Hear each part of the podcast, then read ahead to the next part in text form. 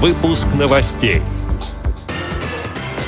Инвалиды по зрению Петербурга и Ленинградской области смогут активировать единый социальный проездной билет раз в год. Представители Курганской областной организации ВОЗ выступили на фестивале «Салют Победы». В Астрахани юные мастера с нарушением зрения взяли два гран-при областного конкурса творчества. В Чите впервые провели инклюзивный праздник спорта. Далее об этом подробнее в студии Анастасия Худякова. Здравствуйте.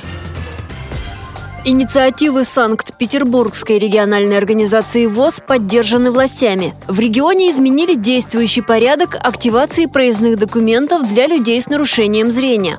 С 1 июня инвалиды по зрению первой и второй групп Петербурга и Ленинградской области смогут активировать единый социальный проездной билет раз в год. Новый программный комплекс «Автоматизированная система оплаты проезда» позволяет продлить действие документов в почтовых отделениях как для областных маршрутов, так и для проезда на городском общественном транспорте, включая метрополитен. Как отметил в интервью пресс-службе ВОЗ председатель региональной организации Алексей Колосов, пример конструктивного диалога с органами власти позволяет надеяться на дальнейшее поэтапное расширение мер социальной поддержки инвалидов по зрению.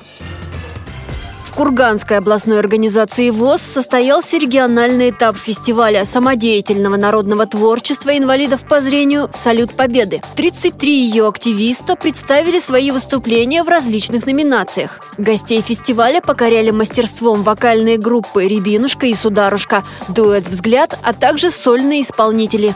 Затем их сменили мастера художественного слова и хореографии. Жюри отметило высокий уровень выступавших и вынесло свой вердикт.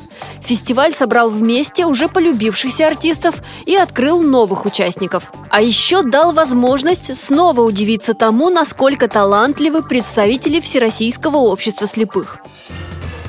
В Астрахани отгремели фанфары областного фестиваля «Поверь в себя» для детей и молодежи с ограниченными возможностями здоровья. На церемонии награждения представители библиотеки для инвалидов по зрению шесть раз поднимались на сцену, чтобы получить призы в самой массовой номинации «Декоративно-прикладное искусство».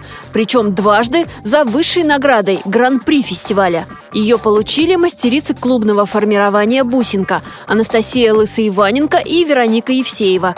Девушки представили свои работы из бисера и в технике квиллинг. Остальные участники от библиотеки получили дипломы лауреатов первой степени.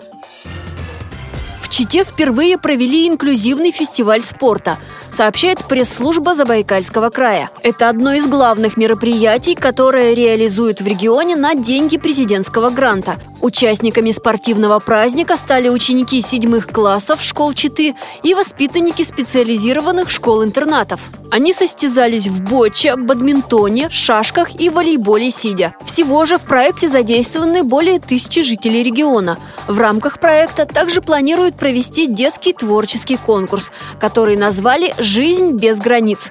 Эти и другие новости вы можете найти на сайте Радиовоз. Мы будем рады рассказать о событиях в вашем регионе.